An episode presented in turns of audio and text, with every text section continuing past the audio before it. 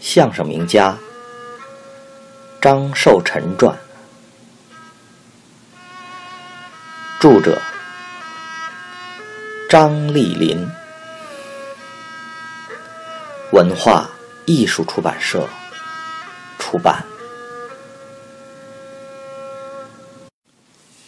五反图康利本，康利本，一九四四年。经王文川引荐拜师，王文川同父亲是盟兄弟，关系甚好。加之康利本聪颖好学，颇得父亲喜爱。父亲创作的大戏模，自己还没有演，寄给了康利本。父亲的两部手稿，取完整的一部赠予了康利本。而关于反者，取离经叛道之意，非犹大也。康利本出师之日，适逢父亲的舞台生活发生变化之时。父亲在小梨园后台遭国民党伤兵毒打，心情沉重，找不到称心的伙伴，更添烦恼。康利本借此时机进言道：“师傅，咱爷俩一场买卖吧。您给我量活，借机会呢，我也再辞实辞实活。”父亲心想，此事虽不是长久之计，也可权宜一时，就答应了。康利本乃一将才，加之师傅辅佐，合作后一炮打红。然而好景不长，师徒因艺术观点不同，不久即产生了分歧。一次，康利本欲演绕口令，事先和师傅商量道：“师傅，一会儿上场，我使绕口令。”我想用倒口，您看行吗？倒口就是指用外乡方言。父亲听罢，双目一瞪，生气的说：“你还有什么幺蛾子？一块说出来。”康利本见师傅生气，忙解释说：“师傅，您别生气呀，我知道咱们的绕口令是宗的李先生的路子，在相声。”和语气上下功夫，可是要加上倒口，包袱会更响。父亲不以为然，但语调和缓了许多，说：“使活呀，不能单看包袱响不响，加上倒口以后，势必影响你在相上和节骨眼上下功夫，不成。”又一次，师徒说闲话，提起了训徒，又出现了分歧。父亲的训徒前半部比重较大，为表现师傅的狂妄自大，铺垫严谨细致，而使后半部的玩笑梗因前半部的铺垫而水到渠成，浑然一体，不给观众留下为玩笑而玩笑的看法。康利本则认为，前半部虽细腻合理，但效果沉闷，应予缩短。为此，师徒间的分歧更深了，而分歧终因演出《全德报》。而发展成为冲突。全德报又名《斗公训女》，类似《黄鹤楼》和《汾河湾》等学唱节目，是张氏相声的代表作。康利本在全德报中，逗哏饰演安人，即员外夫人，因演出时身段过大而引起了父亲的不满。下场后，父亲极为严肃地对康利本说：“安人的身段不宜过大，凡是遇到。”有演女人的地方，点到而已。听众是来听相声的，不是看大姐姐来的。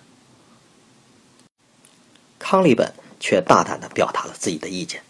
他说：“我是按着戏台上的份儿演的呀，不过大。再说包袱响，有什么不好呢？”师傅无奈的说：“哎，儿大不由爷呀。我不和你抬杠，依着你。”依着你可是依着你，咱爷俩在一起不成？离开我，你愿意怎么使就怎么使，我不管。事隔一个月，师徒又演《全德报》，康利本依然故我，父亲震怒了。下场以后，他一言不发。康利本见师傅不高兴，势立一旁，又是点烟又是倒茶，然而终未换来师傅的笑脸，也没听到师傅的一句话。第二天，康利本照旧来到剧场，却不见师傅的到来。后台管事的告诉他：“你别等了，你师傅此买卖不干了。”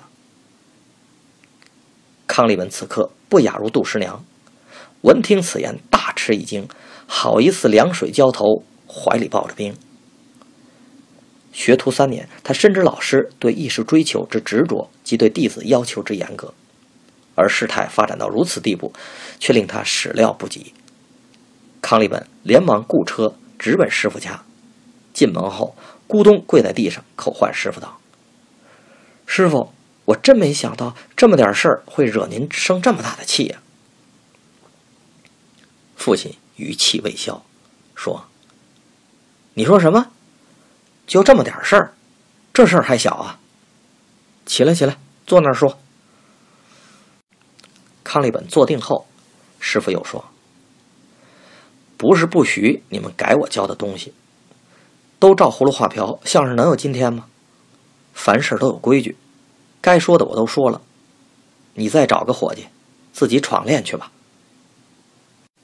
康利本忙哀求说：“师傅，您的话我记住了，我一定改。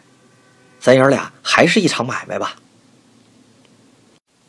父亲摇摇头说：“分开是早晚的事，不是我跟你怄气。有我在你旁边呢，你也多个阵务，施展不开。”记住我一句话：要想有大成功，旁门左道不行。康利本无奈，只好离开了师傅。他带着学会的节目和师傅的教诲南下武汉，并扎根。他没有辜负老师的希望，在武汉一带独树一帜，创作改编了不少相声节目。然而和师傅冲突一事，四块心病，久拨不去。一九五七年，父亲患病住进医院。康利本专程北上，来到天津去看望老师。临行前，他特意将师傅的肖像投影在具有地方工艺特色的武汉烧瓷茶缸上，送给了老师。见到老师后，又谈到十年来自己行医的心得和成绩，还介绍了建国后新武汉的可喜变化。父亲听后，终于欣然而笑。师徒二人。尽弃前嫌，和好如初。